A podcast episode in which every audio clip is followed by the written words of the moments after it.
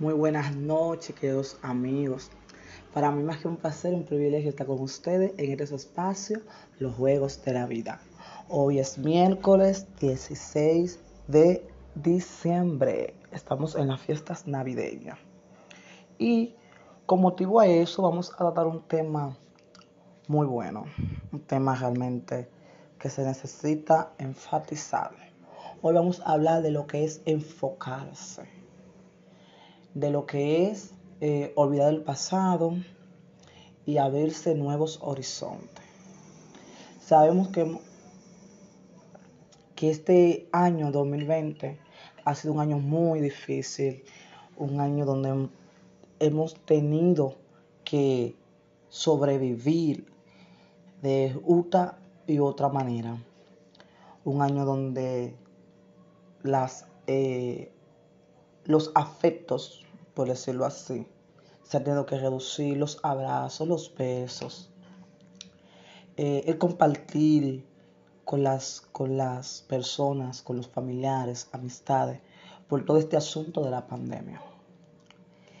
Y esto también nos lleva a pensar en un minuto antes del 2020. El 31 de diciembre del 2019 a las 11 y 59 de la noche tenemos como costumbre siempre pedir un deseo. Y mayormente nos ponemos metas que queremos trazar para eh, para el nuevo año que inicia. Pero, ¿qué pasó con aquellas metas que, que teníamos para este año 2020? En marzo del 2020, del año en curso, valga la redundancia, eh, llegó lo que es la pandemia. Llega toda esta situación a nivel mundial se ve que nuestros proyectos y nuestros planes se ven arruinados, estropeados, obstaculizados, como tú lo quieras llamar. Eh, entra lo que es la frustración, el desánimo, el desaliento, porque el 11, eh, el 31 de diciembre de 2019 a las 11.59, tú tenías ya un proyecto, un plan para este 2020. Pero cosas de la vida, Dios y su destino, circunstancias que pasan, todo eso se fue abajo, por decirlo así. Hay muchas personas que así se sienten. Hay muchas personas que se sienten que este año no le ha sumado nada a su vida por todo lo que ha pasado a nivel mundial. Pero hay otros que se han vuelto resilientes en la situación. Pero hay otros que han, he dicho, han decidido ver otros horizontes en medio de tantas, de tantas turbulencias. Y eso es lo importante. Que a pesar de que los planes que teníamos en el 2019 para este año quizás no lo veamos todos completarse, debemos de enfocarnos Debemos de enfocar nuestra energía, nuestra fuerza, nuestro deseo, lo que usted quiera entender, para alcanzar aquellos, aquellas metas o mejorarlas. Porque quizás esto de la pandemia cambió la perspectiva del mundo. Esto de la pandemia demostró que realmente no necesitamos unos a otros ¿Por qué?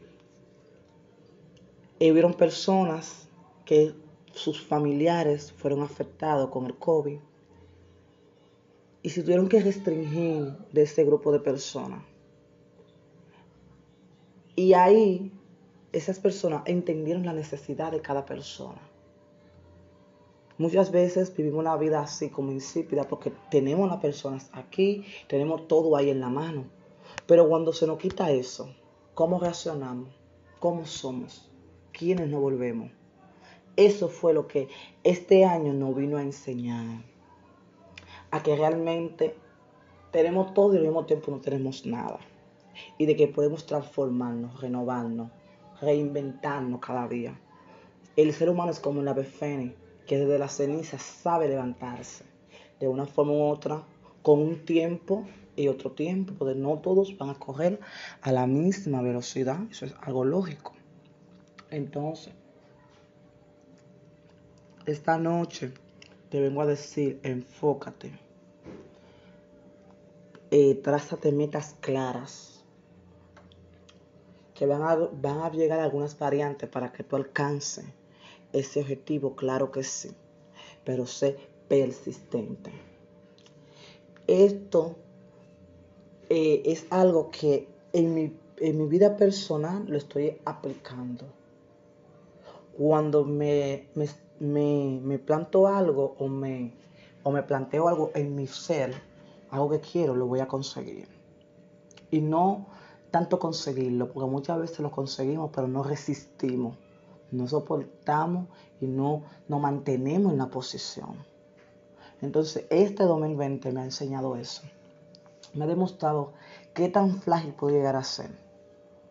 Me ha demostrado que realmente necesitamos uno del otro y que hay cosas que por más que tú quieras hacerla con tu propia fuerza, no la vas a hacer. Me ha enseñado a enfocarme, a direccionarme, a, a no distraerme con tantas cosas. Entonces, no fue tan malo el 2020, aunque no se ha ido. Esperemos que vaya mejor. Pero sí, aquellos planes que tenía en el 2019 no se han cambiado o no se han desvanecido. Al contrario, se han transformado, se han eh, ponido más fuerte. O sea, vengo con una mentalidad diferente porque vengo saliendo de un proceso. Vengo saliendo de una situación donde me vi crítico, por ejemplo así, a nivel mundial el mundo está en una situación crítica. Entonces, en 2021 venimos con una mentalidad diferente, venimos con una fuerza diferente porque venimos ya de este proceso, de este encierro, de esta escasez económica, de esta escasez de, de socializar, porque ahora mismo todos están restringidos por nuestra propia salud. Entonces, en el 2021 vamos a estar más enfocados en lo que queremos. Vamos a ser más agradecidos, vamos a, vivir una vida diferente, vamos a cambiar el ritmo de vida. Vamos a dejar de ser tan tóxico. Vamos a, eh, en nuestro alrededor, a plasmarlo con amor y alegría. Todas esas actitudes negativas que alejan lo bueno de nosotros va a cambiar. Porque somos personas comprendidas y muy entendidas y sabemos que esta situación que está pasando con el COVID no ha enseñado, no ha autodisciplinado y no ha corregido ciertas formas y ciertas actitudes que teníamos. Entonces, como ya somos personas renovadas, personas transformadas, vamos a practicar y a poner en práctica lo aprendido. ¿Qué aprendimos en el 2019 para aplicarlo en el 2021? Primer punto, ser agradecido. Lo primero de todo. Agradecido porque estamos vivos. Agradecido porque quizás ninguno de nuestros familiares fue afectado por el virus. Agradecido porque tenemos el pan que nunca nos faltó durante toda esta situación. Agradecido por la economía. Agradecido por que Dios nunca nos dejó y nos desamparó. Ese es el primer punto que aprendimos. Punto número dos, aprendimos a ser empático o social, a tener empatía con la demás persona, a ponernos en el lugar del otro, a ser solidario, porque cuando en medio de toda situación Tú, tú supiste que alguien estuvo enfermo, tú te uniste, quizás no físicamente, pero sí elevaste una plegaria, una oración, un juego, un pensamiento. Porque simplemente el hecho de tú desear que esa persona se mejorara, tú estás colaborando con su recuperación.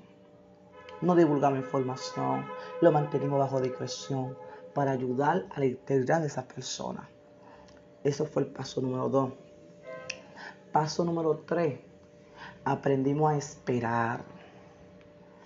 Esto fue lo que la gran pandemia nos está enseñando a esperar, a que todo tiene su tiempo, a, a, organizarnos constante a eso y a tener más paciencia con todo lo que tenga que ver con nosotros. Número cuatro, a entendernos y comprendernos más. Ese es el número cuatro. Eh, lo que aprendí, la lección número cuatro de todo esto fue eh, que a estar encerrado, a estar eh, en cuarentena, en un estado de emergencia, conocimos parte de nosotros que no conocíamos. Conocimos nuestras ansiedades, nuestros miedos, nuestras virtudes, nuestras fortalezas y sabemos que podemos enfrentar cualquier cosa que la vida no prepare porque hemos sido capacitados. Eh, lección número 5. Aprendimos a amar. Sí. Aprendimos el verdadero significado de amar. Que simplemente amar no es todo el tiempo estar en un coro, en una chelcha, uh, risa, no. Amar es esa añoranza, ese sentimiento profundo de que cuando esta persona no está ahí, te hace falta, tú lo necesitas. Tú necesitas a esas personas ahí. El amor eh, no hace daño, al contrario, cubre. Si, si tú sabías que tenías algún síntoma, te aislabas para no contagiar a otros, porque tú amabas a esa otra persona. Entonces, el COVID enseñó todas estas virtudes. Y lo más importante, que es que vamos a estar más enfocados en lo que queremos y vamos a valorar lo que conseguimos. Esto es la gran reflexión que le traje esta noche. Eh, espero que te guste, que sea de mucha bendición para ti, para los tuyos. Se despide de ustedes, Gerard Mateo.